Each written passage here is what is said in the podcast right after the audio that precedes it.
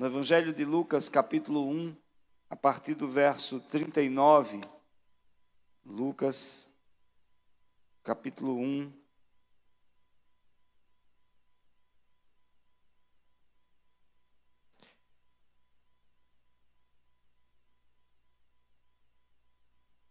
Nós estamos vindo da chácara e tivemos um tempo muito especial com os pastores da igreja, um tempo realmente de comunhão, de compartilhar, de graça.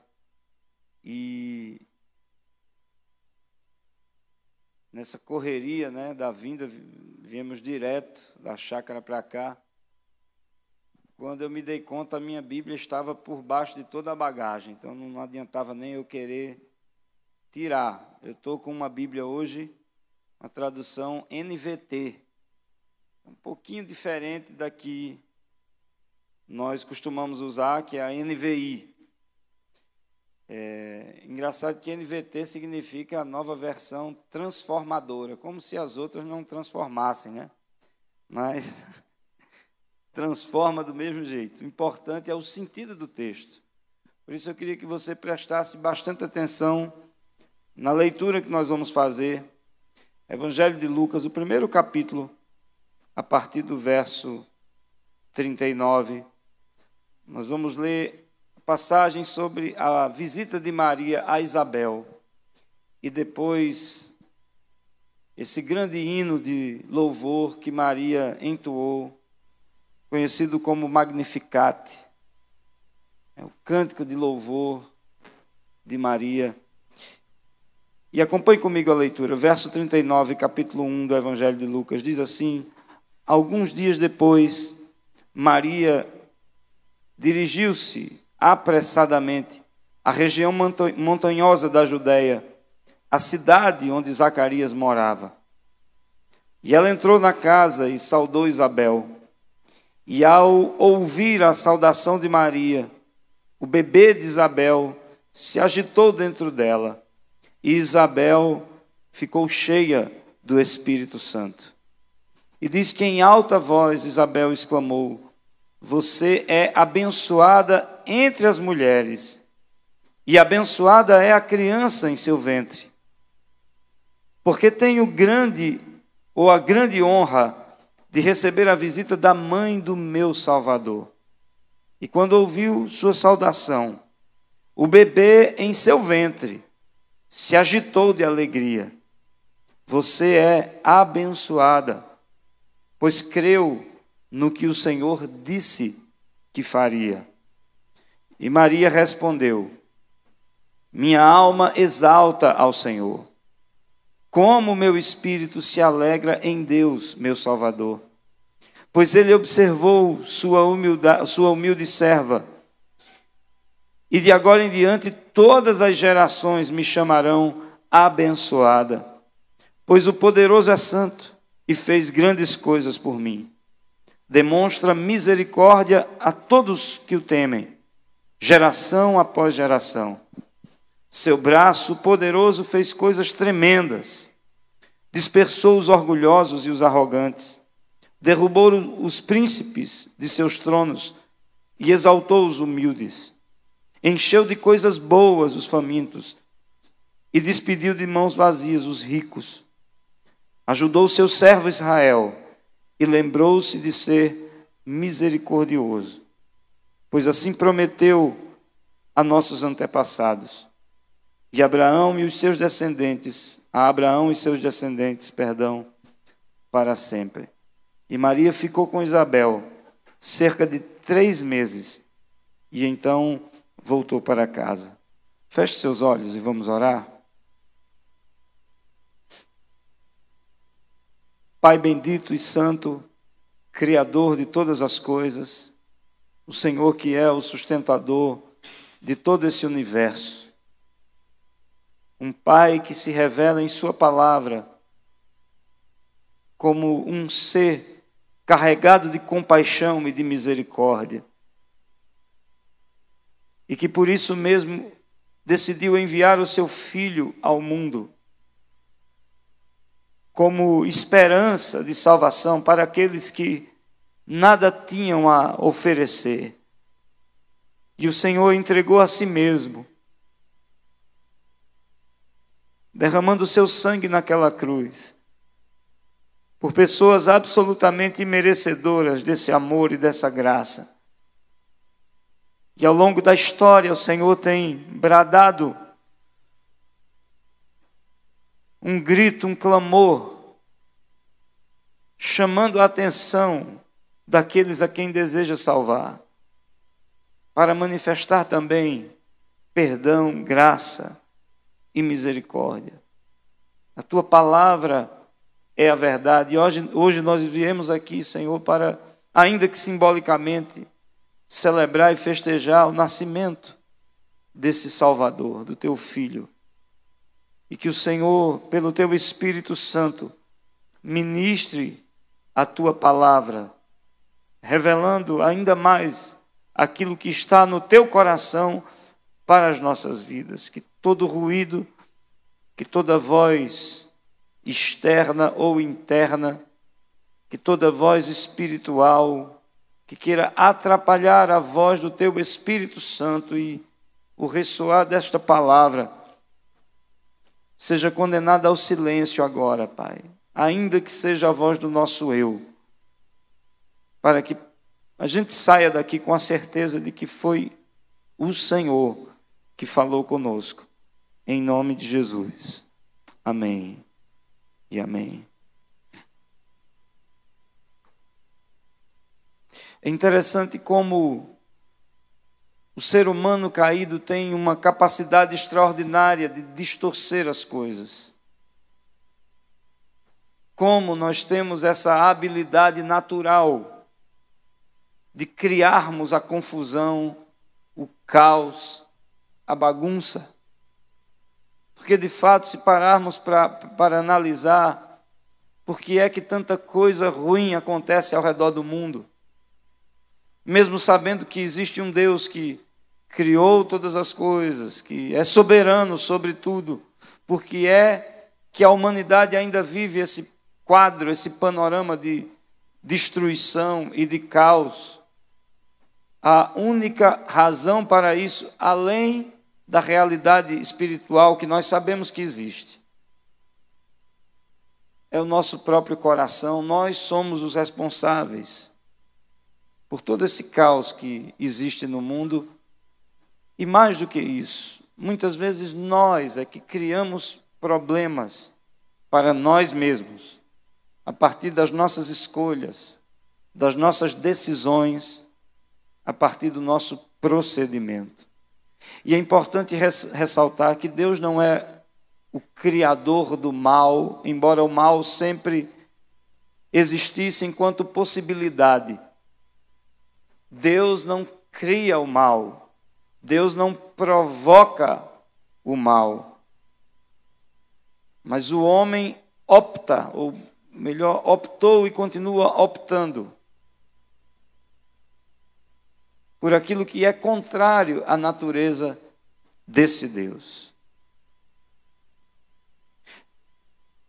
A grande verdade é que aquilo que nós, que ainda simbolicamente estejamos, estamos celebrando, nessa noite o nascimento de Jesus, o Salvador. E me permita já passar para a realidade da sua morte e da sua ressurreição. A história de vida e de ministério de Jesus aponta para uma única grande verdade: a de que Deus tem um interesse profundo em consertar as coisas, não apenas na nossa vida, mas neste mundo.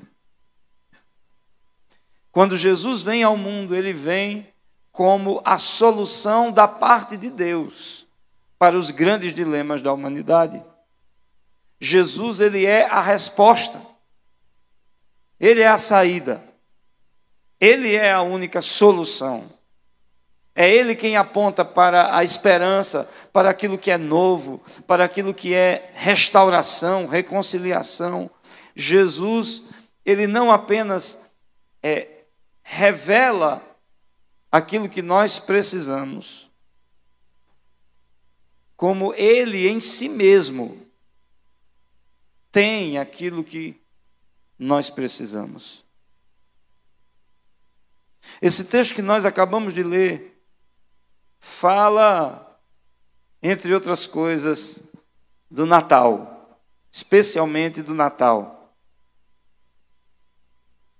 Essa festa que para o mundo, infelizmente, como quase tudo em que o homem coloca a mão, ganha uma conotação e um sentido tão deturpado. Comércio, né, compra, dinheiro, às vezes existe um sentimento universal que para mim é muito mais uma maquiagem do que uma realidade. E que vem falar de amor, vem falar desse sentimento fraterno. Mas a grande verdade é que, enquanto os presentes por si mesmos, as árvores de Natal, essas luzes artificiais e o próprio Papai Noel estiverem acima daquele que é o aniversariante, esse Natal não tem nenhum valor. Porque o grande e absoluto sentido do Natal é o fato de que Deus decidiu enviar o seu filho ao mundo em forma humana, para que por essa identificação ele pudesse conquistar para si mesmo aqueles que estavam subjugados pelo pecado, pelo diabo e pelo aguilhão da morte. Então, o Verbo se faz carne, a palavra, ela se personifica em um homem, de carne e osso. E Jesus era 100% homem, homem, e nós ficamos assim absortos diante do fato de que o Deus criador de todo esse universo, o Deus sustentador de todas as coisas, ele habitou na barriga de uma adolescente. Aliás, tornou-se um embrião, um feto, um bebê, precisando da provisão de uma adolescente. Essa criança nasce não num palácio, mas num estábulo numa manjedoura. E claro, nós temos pano para manga para falar sobre a glória de Jesus em todos esses momentos da sua história, porque em, em momento algum Jesus ficou desamparado. Mas o fato é, é que Deus se tornou pequeno em Cristo, especialmente nesse momento do seu nascimento simples, singelo, você imagina. Se esvaziou de toda a sua glória para se, re, se revelar a partir de um bebê.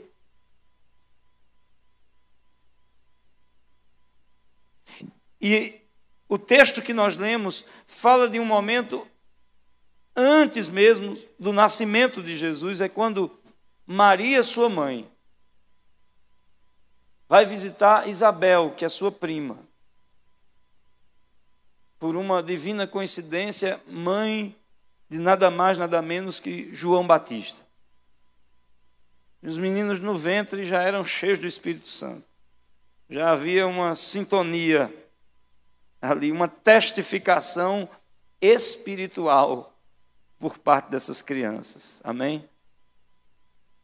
Mas o fato é que nesse encontro,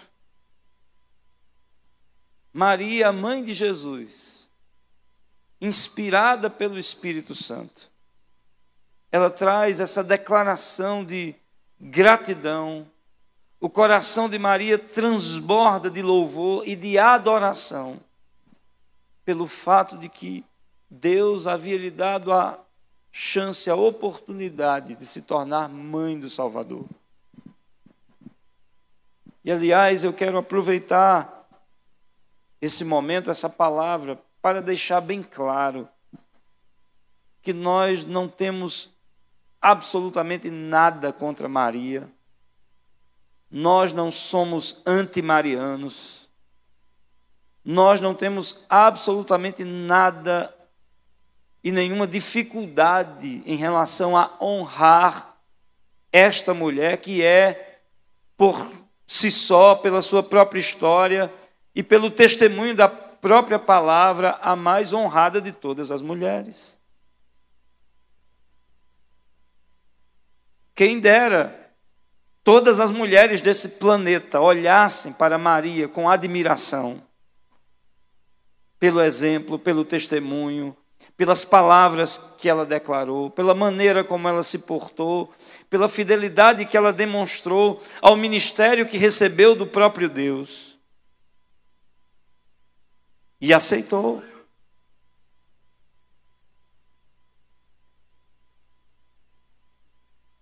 E eu queria compartilhar algumas verdades extraídas exatamente do cântico, do Magnificat de Maria. E o primeiro deles é essa alegria que transborda do coração dessa mulher pelo fato de que ela é mãe do Salvador, como ela mesma declara em sua palavra. Versos 46 do capítulo 1 de Lucas Diz que Maria respondeu: Minha alma exalta ao Senhor, e o meu espírito se alegra em Deus, meu Salvador. Então, há um sentimento de alegria no coração dessa mulher, mas não é porque ela tinha muito dinheiro, não é porque ela estava com esperança de que Papai Noel viesse lhe visitar, não é porque ela tinha uma mesa farta até o exagero de banquetes, mas ela está feliz, porque Deus visitou o seu povo na pessoa de Jesus Cristo, ao ponto dela chamá-lo meu Salvador. E Natal só faz sentido para quem tem essa consciência de que nós celebramos essa festa porque, ainda que simbolicamente, repito, nasceu o meu Salvador, Jesus Cristo. Meu espírito, diz ela,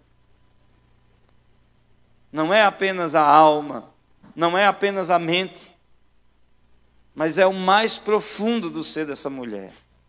E a pergunta que eu faço é: você consegue se alegrar em espírito e em verdade pelo verdadeiro sentido do Natal, o nascimento de Jesus Cristo? Você consegue reconhecer que tudo que você tem, tudo que você é, ainda muito mais do que você merece, só é possível porque Jesus um dia veio a esse mundo em forma humana. Deus resolveu nascer na pessoa de Cristo.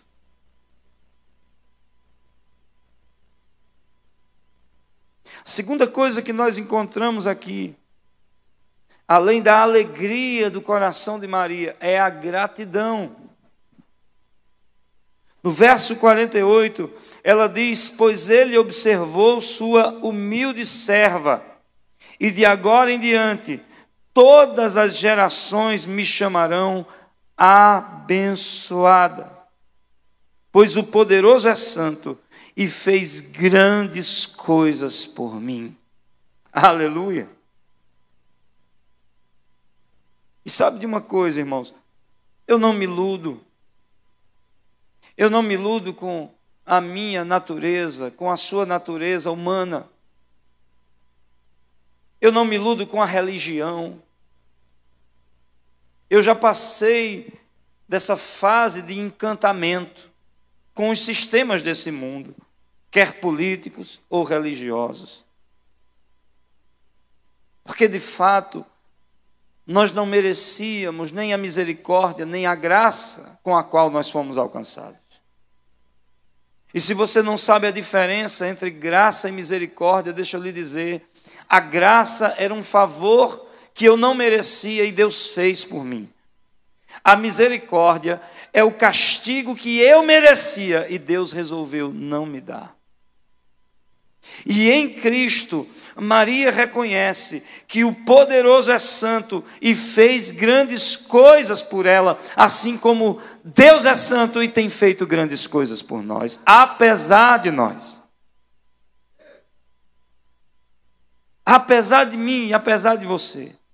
Apesar da humanidade ser como é. Apesar de toda essa história carregada de injustiça, de corrupção, de derramamento de sangue, de atrocidades, ainda assim, Deus resolveu em Cristo manifestar a sua graça salvadora a todos os homens. É Deus dizendo: Eu amo você, eu quero te perdoar, eu quero te dar uma nova visão, eu quero te reconciliar comigo, eu quero que a gente caminhe junto. Eu quero derramar sobre você a minha capacidade. Eu quero te levar a realizar sonhos. Eu quero fazer você crescer. Eu quero não apenas te abençoar, mas que você seja a própria bênção nessa terra. Deus tem feito grandes coisas por nós. E aí vem uma segunda pergunta: você é capaz de reconhecer isso? Quantos num dia de hoje é capaz de manifestar, ou são capazes de manifestar gratidão por aquilo que Deus já tem feito e derramado sobre a sua vida? Maria, ela adora ao Senhor com alegria de coração e manifesta gratidão ao Senhor, dizendo: Pois Todo-Poderoso é santo e tem feito grandes coisas por mim. Amém? Talvez você possa até não reconhecer. Talvez se você tivesse visão aberta do que acontece no mundo espiritual, você estivesse de joelhos agora, com lágrimas nos olhos, agradecendo a Deus por tudo aquilo que Ele tem feito por você pelos livramentos que Ele já te deu, pelas coisas que muitas vezes já são suas e você nem reconhece que já estão sobre a sua vida. Porque a palavra diz que em Cristo Deus nos abençoou com toda sorte de bênçãos nas regiões celestiais. Ele fez grandes coisas por mim. Amém? E ainda no verso 49, perdão, do verso 50 em diante, Maria vai dizer que Deus demonstra misericórdia a todos os que o temem, geração após geração. Seu braço poderoso fez coisas tremendas, dispersou os orgulhosos e os arrogantes, derrubou os príncipes dos seus tronos e exaltou os humildes, encheu de coisas boas os famintos e despediu de mãos vazias os ricos. Ajudou o seu servo Israel e lembrou-se de ser misericordioso, pois assim prometeu aos nossos antepassados, Abraão e aos seus descendentes, para sempre. E aqui nós entramos no último e terceiro ponto que eu queria chamar a sua atenção é o fato de que Maria não apenas tem gratidão no seu coração, ela não apenas agradece, né? ela não apenas exalta ao Senhor, mas ela é alguém muito consciente da sua própria história. Ela sabe não apenas de onde ela veio, mas ela apela para a realidade de que desde os seus antepassados Deus já havia prometido e naquele exato momento ele estava cumprindo as suas promessas. Ou melhor, a sua promessa de que enviaria o Salvador ao mundo. Eu acho muito interessante esse paralelo que ela faz entre os orgulhosos e os humildes, entre os poderosos e os simples desse mundo. Porque de fato ela é alguém que carrega de maneira paradoxal o Deus encarnado, mas ao mesmo tempo em forma humilde, como eu já falei, simples. E eu creio que essa é a grande questão e o grande diferencial dessa era em que nós estamos vivendo. Eu me atrevo a dizer que nenhuma outra geração viveu um período de tanta confusão e de tanta oportunidade para o deslize, para um engano, para toda essa falácia do entretenimento do que a nossa. E mais do que nunca, o apelo de Deus a essa geração é de colocarmos os nossos olhos naquilo que de fato é essencial e não periférico. Porque nós vivemos uma geração de futilidades, de superficialidades. E Deus nos chama para viver aquilo que de fato traz sentido à nossa existência. Talvez Maria até se esquecesse dessa condição limitada que ela tinha, porque ela não era alguém de uma família nobre, era uma adolescente, uma pessoa que estava absolutamente assustada com tudo aquilo que estava acontecendo, afinal de contas, ela nunca tinha tido uma relação com José, seu marido. No entanto, aquele casal havia sido agraciado com tamanho milagre. Mas o que importa para Maria, ainda que naquele estábulo, vendo seu bebê naquela manjedoura, sem nenhum tipo de plateia, a não ser os anjos, alguns pastores e os animais que circulavam ali. Mas contudo ela reconhece todo o poder, toda a grandeza da glória de Deus que a visita naquele momento. E ela diz: Pois assim como prometeu a nossos antepassados, a Abraão e aos seus descendentes, para sempre, Deus estava cumprindo a sua palavra. E sabe de uma coisa? A promessa não acaba aqui. Assim como Jesus cumpriu ele não apenas nasceu, mas ele cumpriu todo o seu propósito, ao ponto de entregar a sua vida na cruz, tornando-se maldição por nós.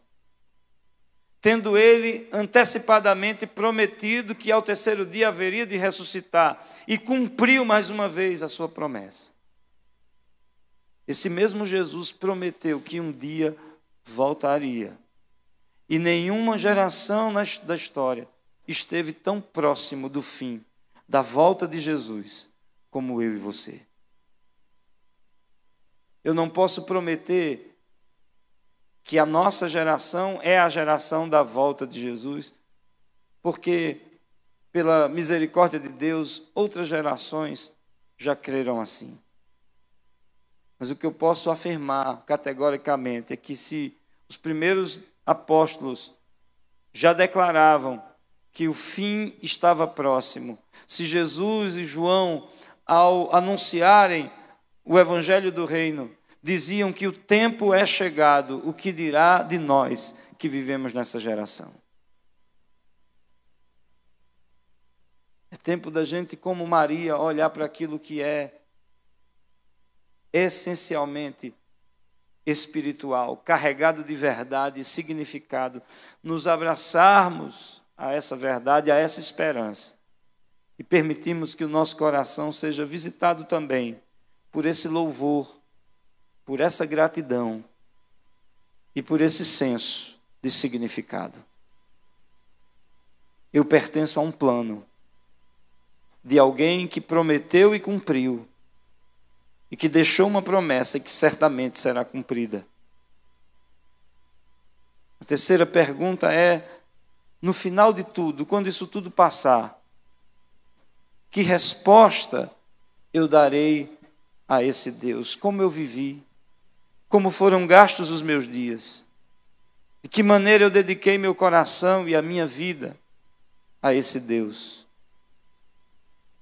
De que forma eu posso imitar o exemplo dessa grande, grande mulher, Maria, a mãe do nosso Salvador? Porque, meus irmãos, eu creio que a pior de todas as decepções é é no final da vida, quando tivermos de prestar contas, termos a terrível constatação de que passamos a vida mentindo para nós mesmos.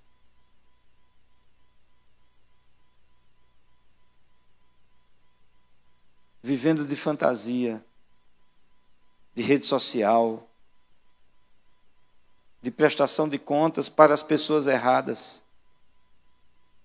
quando na verdade nós devemos o nosso tudo a uma única pessoa, Jesus Cristo de Nazaré. Ele é o nosso Salvador. Ele é aquele que nos comprou com seu próprio sangue. E todas as suas grandes promessas, como está escrito, nenhuma delas falhou. Por que é que podemos acreditar que a promessa da sua vinda falhará? Não falhará. Amém? Um dia ele virá. E só vai permanecer aquilo que de fato fizermos nele. Que fica é o que de fato nós fizermos e que foi baseado na pessoa dele, para ele, por ele. Todas as coisas passarão, diz a palavra, mas aquele que faz a vontade do Senhor, esse permanece para sempre. Por isso eu quero que você reflita sobre esse Natal. Muitos apelos, muitas luzes, muitas postagens. Cuidado com aquilo que é superficial. Porque o ser jamais pode perder o lugar do ter ou do parecer. Possamos, ainda que desfrutando de todas as graças, todas as bênçãos que o Senhor nos dá, declarar em espírito e em verdade como declarou Maria: Minha alma exalta ao Senhor, meu espírito se alegra em Deus, meu Salvador, pois ele observou a humildade da sua serva. E, ele diz, e ela diz: Pois o poderoso é santo e fez grandes coisas por mim. Jesus é o único e verdadeiro sentido do Natal. Amém? Que haja louvor, gratidão e uma profunda consciência daquilo que é essencial, não apenas nessa data, mas a cada dia da nossa vida, em nome de Jesus. Amém. Vamos ficar de pé.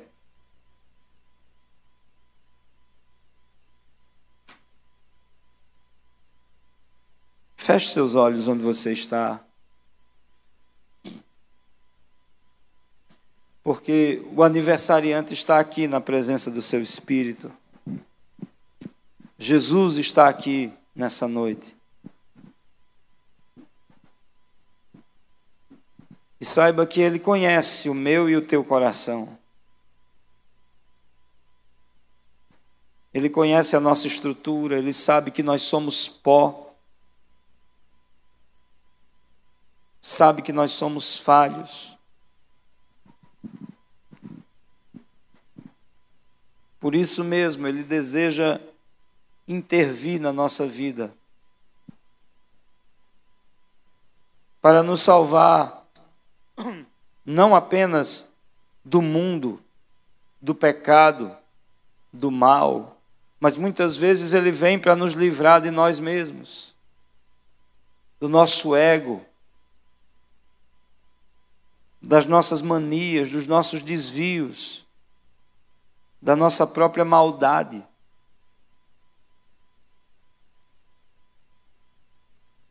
Sabe, eu gosto demais de uma frase de A.W. Tozer, ele diz que tudo está errado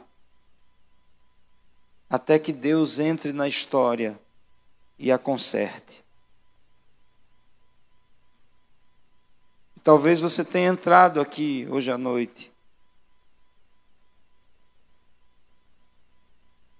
com algumas áreas erradas na sua vida. E eu sei que para outros pode parecer que está tudo errado.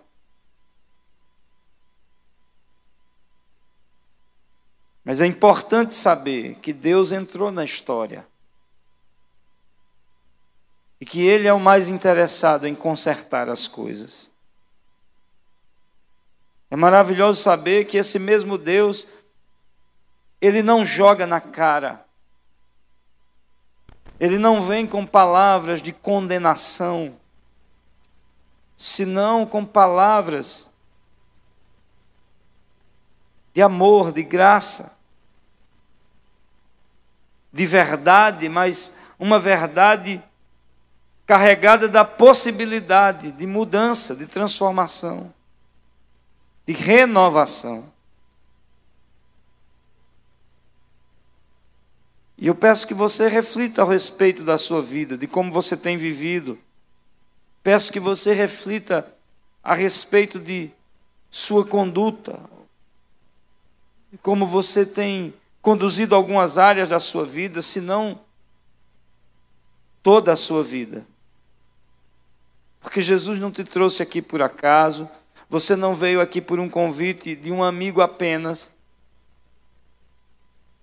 Mas eu tenho a visão de que Deus trabalhou nos bastidores.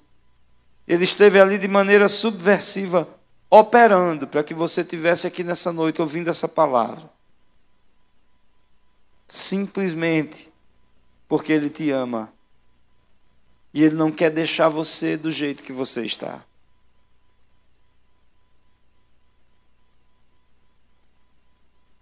Jesus oferece de si mesmo a você nessa noite, para que você possa ter uma nova vida, uma nova perspectiva, uma nova visão.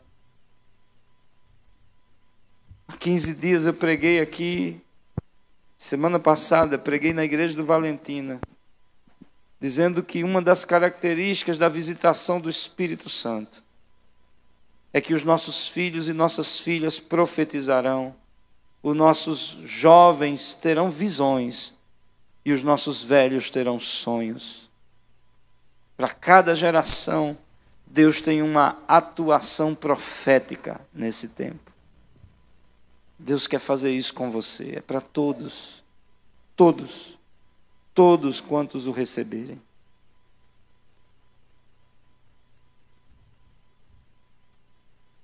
Faça sua oração onde você está. Confesse a Jesus. Confesse. E o receba como o seu Senhor e Salvador nessa noite. Se você precisa confessar pecados, falhas. Faça isso agora também. Diga: Jesus, me perdoe. Porque você tem em Cristo um advogado capaz de compreender você, um sumo sacerdote que é capaz de se compadecer das suas fraquezas. Por isso, diga a Ele o que está no seu coração. Rejeite as frases prontas. Rejeite as meras repetições. Mas seja sincero com Deus. A palavra diz que um coração contrito e quebrantado o Senhor não despreza. Davi chega a dizer que o Senhor não tem prazer em sacrifícios ou holocaustos, do contrário, eu te daria. Mas os sacrifícios que agradam a Deus são um coração puro e quebrantado ou sincero e quebrantado.